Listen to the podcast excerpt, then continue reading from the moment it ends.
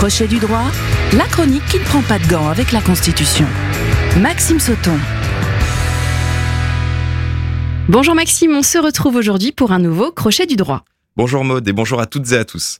La semaine dernière, je vous disais que l'actualité serait chargée et on attaque dès cette semaine avec l'une des élections de la République les plus méconnues du grand public, les élections sénatoriales. Et oui, l'information s'est fait discrète, mais ce dimanche, la moitié du Sénat va être renouvelée. Et peut-être que soudain vous vous dites mince, il faut que je retrouve ma carte d'électeur pour aller voter dimanche. Sauf que si vous n'êtes pas un grand électeur, et on ne parle pas de la taille, vous pourrez regarder tranquillement Australie Pays de Galles chez vous et je vais vous expliquer pourquoi. Donc aujourd'hui, on se penche sur l'une des deux chambres du Parlement, sur le rôle des sénateurs et du Sénat, ainsi que sur le mode d'élection. Vaste programme. Mais Maxime, tu parles de Parlement. Avant d'évoquer le Sénat, c'est quoi le Parlement? Alors, on va en réalité évoquer les deux ensemble, puisque le Sénat, c'est tout simplement l'une des deux chambres, une des deux institutions, si vous préférez, qui composent le Parlement. Et le Parlement, c'est très simple à comprendre, c'est le siège du pouvoir législatif. On reprend les choses dans l'ordre. Souvenez-vous, la semaine dernière, je vous ai dit que la Constitution, qui est le texte suprême de l'ordonnancement juridique, prévoit la protection de l'état de droit. Et pour ce faire, elle garantit trois caractéristiques, dont l'une d'elles est la séparation des pouvoirs. Nous aurons l'occasion d'en reparler, mais déjà à ce stade, retenez que du point de vue constitutionnel, il existe trois grands pouvoirs. Le pouvoir exécutif, le pouvoir législatif et le pouvoir juridictionnel. Et j'expliquerai dans une prochaine chronique ce terme de pouvoir juridictionnel parce qu'il n'est pas tout à fait juste en réalité.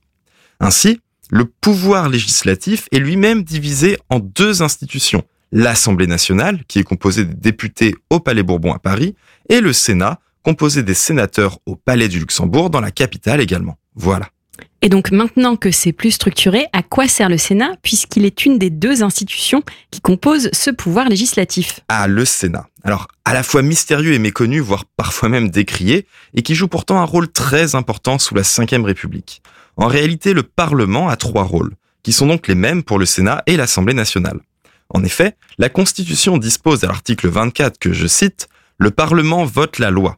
Il contrôle l'action du gouvernement il évalue les politiques publiques. L'article est très clair et n'amène pas beaucoup de commentaires, en tout cas en ce qui concerne le vote de la loi. Comme le Parlement est l'institution du pouvoir législatif, celui de voter la loi, il est évident que le Sénat comme l'Assemblée nationale puissent voter la loi. Le deuxième rôle est peut-être plus intéressant dans une certaine mesure, celui de contrôler l'action du gouvernement. Je referai un point plus précis sur ce rôle qu'il ne faut pas négliger, mais les sénateurs possèdent un réel pouvoir d'information, de contrôle, d'investigation même sur les actions du gouvernement au sens large.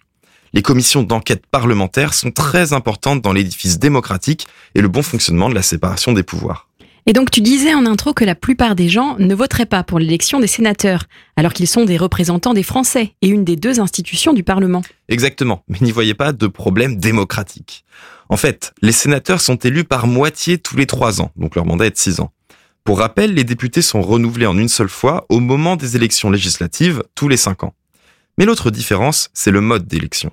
Les sénateurs ne sont pas élus au suffrage universel direct, mais au suffrage universel indirect avec scrutin proportionnel plurinominal. Alors, dit comme ça, ça peut faire peur, mais c'est du jargon juridique et une fois décodé, c'est très facile. Je commence par la fin. Le scrutin proportionnel plurinominal. En fait, c'est très facile.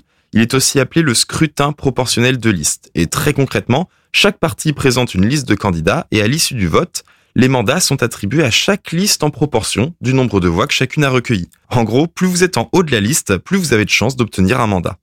Et concernant le suffrage universel indirect, eh bien, c'est que vous ne votez pas directement pour vos sénateurs.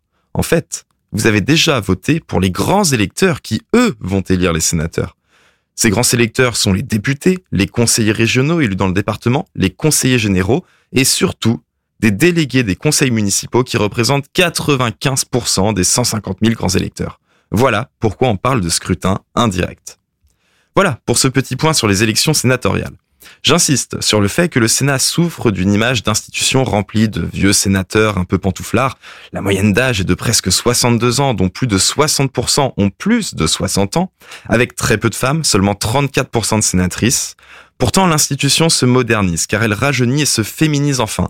Et surtout, elle remplit pleinement son rôle de contrôle du gouvernement, notamment par le biais des commissions d'enquête, et joue aussi un rôle d'institution plus calme et plus posé face à une Assemblée nationale tumultueuse et parfois brouillonne, surtout dans cette législature. Mais ça, nous en reparlerons dans une prochaine chronique. À la semaine prochaine. Merci Maxime, à la semaine prochaine. Crochet du droit à podcaster et à réécouter sur myson et le.